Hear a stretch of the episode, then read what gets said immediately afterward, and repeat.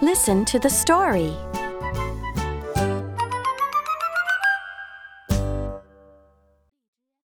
What can it be?